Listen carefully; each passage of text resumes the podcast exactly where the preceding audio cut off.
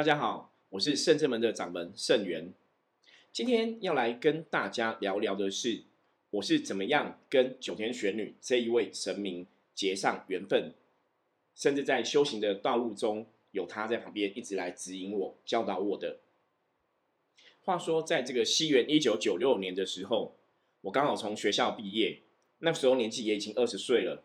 然后我就在思考说，接下来是要继续先升学，还是说先去当兵，服完兵役之后再考虑升学或是工作的问题？因为从小我一直觉得，如果已经成年人了之后，其实真的我不太想跟家里人再来拿钱读书，所以我觉得二十岁之后要学着为自己来负责。所以那时候毕业之后，我就直接选择先服兵役，等到时候服完兵役之后，如果要升学的时候再来考虑这个问题。我印象很深刻，在我们这个年代服兵役的时候，有所谓的这个金马奖，不晓得大家有没有听过吼？那在这里金马奖的讲的不是说你看电影的那个金马奖，金马奖讲的是你在这个抽签要分配单位的时候，抽到金门或马祖这样的外岛去。我一直记得在那个时候进行抽签的时候。其实我一直很害怕会抽到这个外岛的签，因为你会只会担心说去金门马祖，那在那边服兵役可能会太操太累，而且又要离开家里很远，所以通常那个年代大多数人其实有些人就会想要留在本岛来服役，包括我自己都是这样子。我记得非常清楚，在要去这个公所进行抽签的那个早上，哈。我大概从五点起来，就一路都是念着南无观世音菩萨的佛号，一直到我抽完签为止。我记得是抽完签为止，大概已经是十点多，所以我整整大概念了五个小时。南无观世音菩萨，南无观世音菩萨，南无观世音菩萨都没有停过。有些时候我只会跟大家讲，我说观音菩萨真的是寻声救苦。大家知道为什么吗？因为在我这样念了五个多小时的观世音菩萨佛号中，在进行这个抽签的过程。的确非常幸运的让我抽到最好的签，因为小时候我本身家里我的母亲是笃信观世音菩萨的，所以我们家里就有供奉观世音菩萨。那在小时候的读书过程当中，我还是真的哈会临时上报一下佛教。每次要考试的时候，我就赶快拜一下菩萨，求一下菩萨保佑我这个考试的成绩可以顺利，或是可以这个 pass 过这样子。因为有这样的一个信仰跟习惯在前面，所以当初要进行抽签分配的时候，我就跟自己讲，我们只能求菩萨帮忙了。因为我也不晓得要怎么样才能让自己不要抽到所谓的金马奖这些外岛的签，然后可以抽到比较好的签。所以从当天早上五点起来之后，我就一路都念着南无观世音菩萨佛号，一直在心里面默念着，一直到抽完签。然后那时候在抽签的时候，其实旁边都会有很多学校军训教官，他们也会去现场嘛，也就会听到有些军训教官就会讲说：“哎，这个人的脸看起来很像是金马奖的啊，这个看起来很像是外岛的，这个看起来像是野战部队的。”所以每次你要起来抽签，你听他们在讲的时候，其实你就会很紧张吼，怕会自己这个会不会真的抽到这个外岛的签啊？然后真的中了金马奖这样子。我记得我在抽签的这个类别，我这个类别总共是有十二支签，就是有十二个人要去进行抽签的这个动作。那在十二支签里面，好，这个签的分配，其实在抽签之前，他们都会先讲的。比方说是大概是什么样的部队，然后部队性质是什么。所以十支签里面有八支签是属于野战部队的签，就是会比较辛苦哈，操兵会比较辛苦一点。那有三支签是外岛的签。那有一支签是在一个北部的军团的签。好，讲到这里，不晓得大家有没有猜到我是抽到什么样的签？哈，我记得抽签的那个时候，一听到叫我的名字，我就要起来进行抽签的这个动作。我就听到旁边的这个军训教官在讲说，这个看起来真的长得很像是外岛的签。应该会抽到金马奖，我那时候心里还暗暗咒骂他们说，干嘛这样诅咒我？吼！后来我还是在边念着佛号的状况下进行完了抽签的这样的动作，结果果然皇天不负苦心人。讲到这里，大家应该知道了吧？我抽了十二张签里面最好的那一张签，就是十二分之一的那一张签，我抽到了一个北部的军团。后来我顺利的到这个北部的军团报道。然后很幸运的哈，当一个文书兵，所以在两年的军旅生涯当中，坦白讲，我服的兵役跟大家比起来，是算是比较轻松的。就说我没有太多的这个劳力上、体力上的付出。可是我们的单位因为很多都是负责文书的相关的阿兵哥吼，所以我们的单位基本上算是比较轻松一点的单位。那也因为这样子，所以在那个年代有一些所谓的特殊兵种，比方说体重过重的，或是身高。过矮的，或是说他有一些疾病哈，不适合做操练，就自然而然会调到我们的部队来。也就是在这样的一个时期的时候，我认识了这个家里开公庙的师兄。那个时候听说这个师兄本身会通灵，所以在部队的时候，我们很多阿兵哥、很多同袍弟兄就会很习惯问他事情，想去了解甚至理解所谓的通灵哈是怎么一回事。那那个时候我印象很深刻，这个师兄，也就是后来大家知道的九天龙凤宫的王老师，他跟我讲说：“学长学长，你打一个电话回家给你妈妈一下，他最近身体状况可能不是很好。”坦白说，以前的我还蛮铁齿的，可是铁齿的是因为我对这些所谓的鬼神其实完全是不了解的，也不清楚到底是真的有还是没有。那又因为家里面从小就是拜观世音菩萨，所以其实我骨子里还是相信有所谓的神佛存在。只是对于通灵这个范畴，在那个年代、那个时候的我，其实懂得真的不是很多，而且我以前也没有认识过所谓的通灵人。所以在王老师的建议之下，我就真的打了一通电话回家给我的母亲，问她说：“妈妈，你最近身体有没有什么地方觉得不舒服的？”我的母亲当下还很紧张的问我说：“你干嘛突然打电话问我这个问题？”所以我就跟我的母亲报告说：“是因为我有个军中的学弟，也就是这个王老师，请我打电话关心他一下，说他身体哪边哪边会有不舒服的状况。”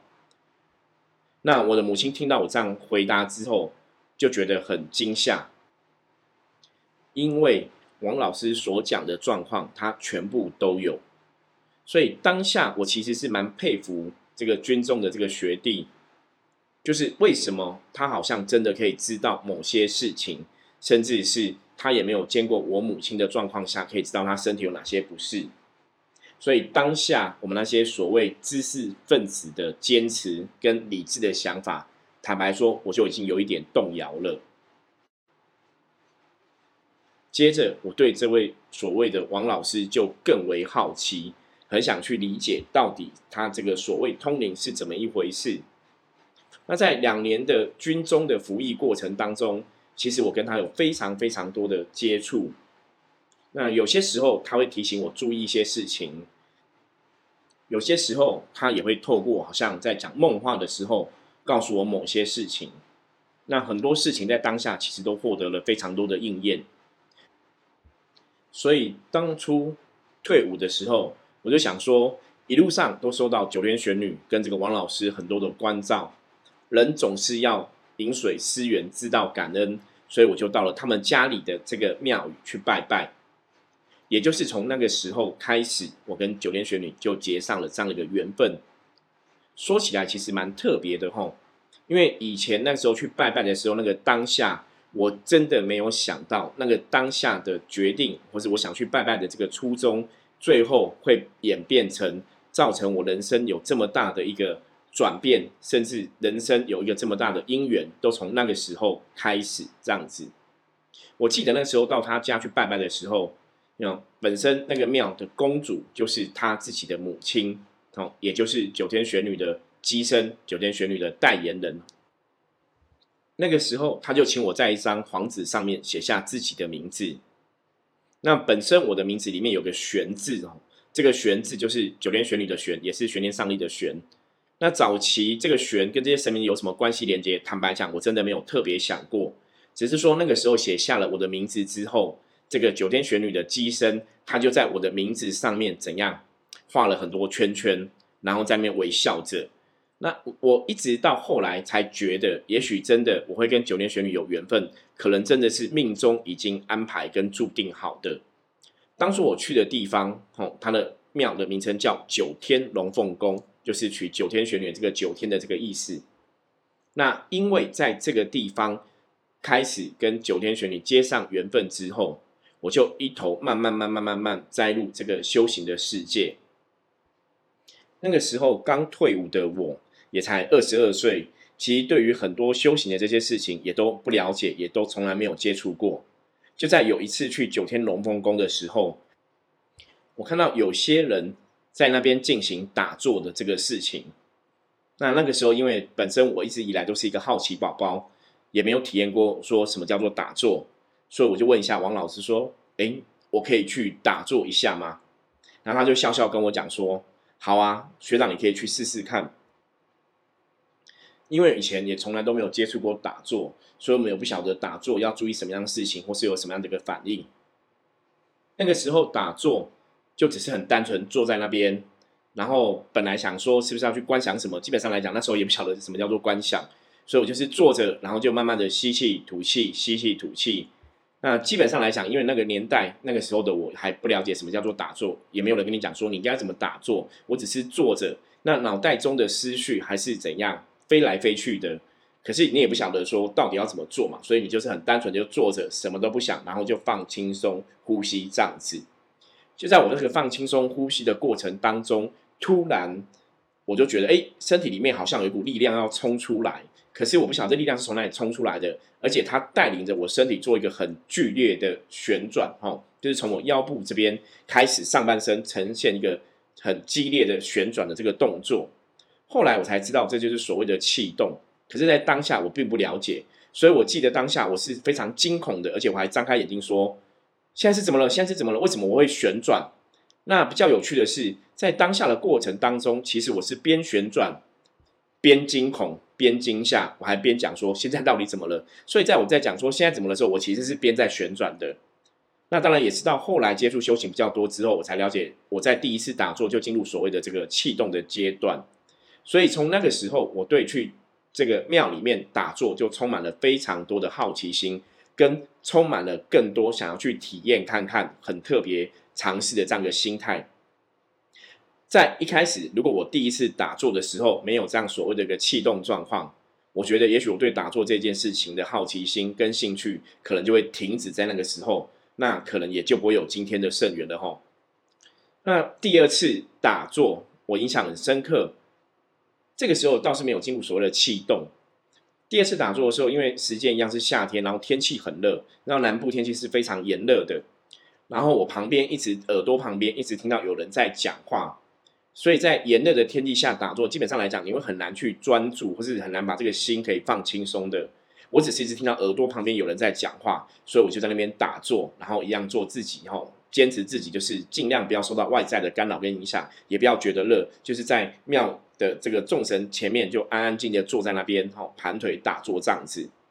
那可能在那个年代的我是非常单纯的，而且对修行真的是完全都不了解，等于是修行上面来讲，就像一张白纸一样。所以我觉得，在这个当下的这个状况，其实是非常单纯的，而且是怎样，是非常真切的。就是如果有什么样的感受或感应，我们就扎扎实实的表现出来。那我也没有任何可能被人家催眠或是暗示的这样一个风险存在。因为在那个时候，我其实对修行啊、打坐啊、灵修这些完完全全都是不了解的。所以在那个时候，我耳朵旁边一直听到有人在讲话，又天气很炎热的状况之下。我都觉得哇，天气真的很热，而且一直有人在讲话，其实还蛮吵的。然后不然不要做好了，我还是起来这样子。结果比较特别的是，其实因为我一直有听到人在讲话嘛，所以我会觉得时间大概可能只有十五分钟到二十分钟的感觉。可是当我一起来的时候，其实我附近是没有人的，然后也没有人在讲话。可是我刚刚明明都有听到有人在讲话，所以我会知道说是谁在讲话。我还问了当事人，然后他们说有，他们刚刚下午有在聊天。可是那已经是很久以前的事情了。我不晓得大家听到这里有没有听到一个端倪哈？也就是说，我的时间感觉是我一直听到有人在讲话，然后时间大概只有过十五分钟到二十分钟而已，就是我打坐的时间大概只有这样子而已。可是我起来之后，你知道吗？刚刚说下午嘛，可是我起来之后，天色已经变晚上了。所以基本上我坐下去到起来时间，那时候后来看是有三个多小时。可是非常神奇，是因为我那时候才刚开始打坐，怎么会那么容易就坐了三个多小时？我曾经还想说，我是不是睡着了？可是没有啊，因为我一直听到有人在讲话，然后他们在讲话的人也知道我并没有睡着，就是很专心坐在那里。所以后来带领我修行的这个王老师，他就跟我讲说，其实我那时候应该是进入所谓的入定的这个境界，所以我的时间观念跟感受跟别人是不一样的。因着这样第一次打坐有很强烈的气动的状况，然后第二次打坐又有这个我自己很难以解释，可能是入定的一个状况产生，所以后来让我对打坐这个事情就充满了更大的兴趣。那每次在台北工作了一阵子之后，我大概就会下高雄去南部去庙里面两天三天，在那边进行打坐这样的一个事情。所以一次一次一次，经由打坐，可能真的慢慢的启迪自己的灵性，然后也培养了自己的灵气，一直到后来顺利的进入了灵动的这个阶段，然后一脚踏入灵修的世界。这个就是我跟九天玄女当初结缘的过程。其实现在回头跟大家分享这些。我二十几岁刚开始接触修行的一些故事的时候，坦白讲，这些状况对我来说真的都是历历在目。那个回忆就好像只是昨天发生的事情，发生的每个状况、每个阶段、每个画面，我的记忆都还是非常的深刻。在服兵役的时候，我一直感受到观世音菩萨在我旁边保佑着。在退伍之后，又跟这个九天玄女接上这样的一个修行的缘分。如果你是了解圣元的朋友，你应该就知道，观世音菩萨跟九天玄女，其实真的是我一开始启蒙最最重要的两位神明的老师。关于观世音菩萨还有九天玄女，还有非常多的故事，我们之后就来陆续跟大家分享。那在今天分享的这个故事当中，我想神明教我们的是什么？我们来做个总结。其实，在信仰当中。很多时候，大家很想去感受所谓的这个神威，或是感受所谓的神机。我常常讲说，神威跟神机基本上它是真的存在的，可重点就是你有多相信。很多人说神明必须显个灵啊，让我看到我才要相信。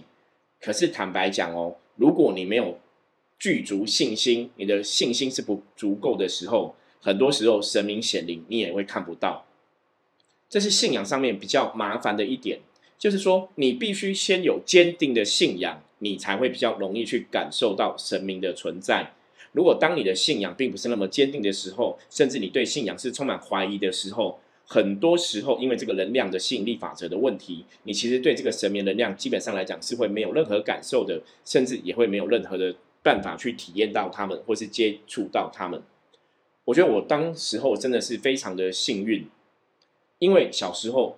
跟着妈妈拜观世音菩萨的关系，我真的一直很相信观音菩萨是寻声救苦的大菩萨。那小时候我自己也会去念心经，会念普门品。那后来甚至因为我妈妈的关系，我也会跟着去念大悲咒。在这个过程当中，我都一直觉得菩萨是可以寻声救苦的，菩萨是真实存在的。也就是因为我这样的一个相信者，所以当我当时候在抽签，哦，要进行这个兵役分配的时候，为什么可以顺利得到最好的签？我觉得那时候我的确是非常非常的诚心诚意在祈求观世音菩萨。那也就是因为那个时候我们其实是没有任何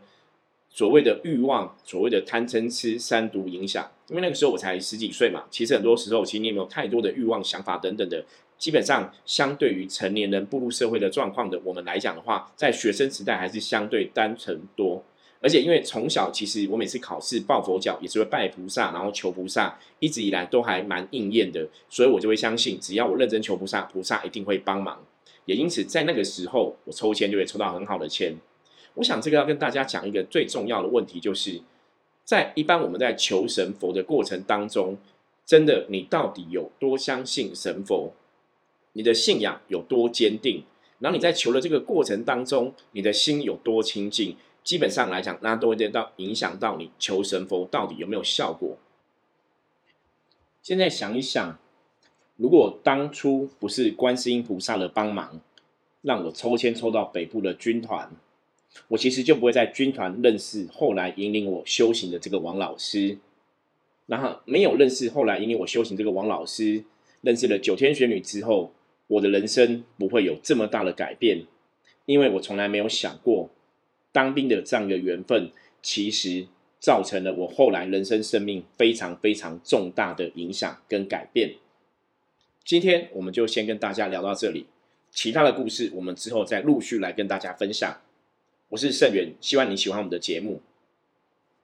有任何的问题或是建议跟想法，欢迎大家可以通过 LINE 或是 IG 与我联系。那我们下次见喽，拜拜。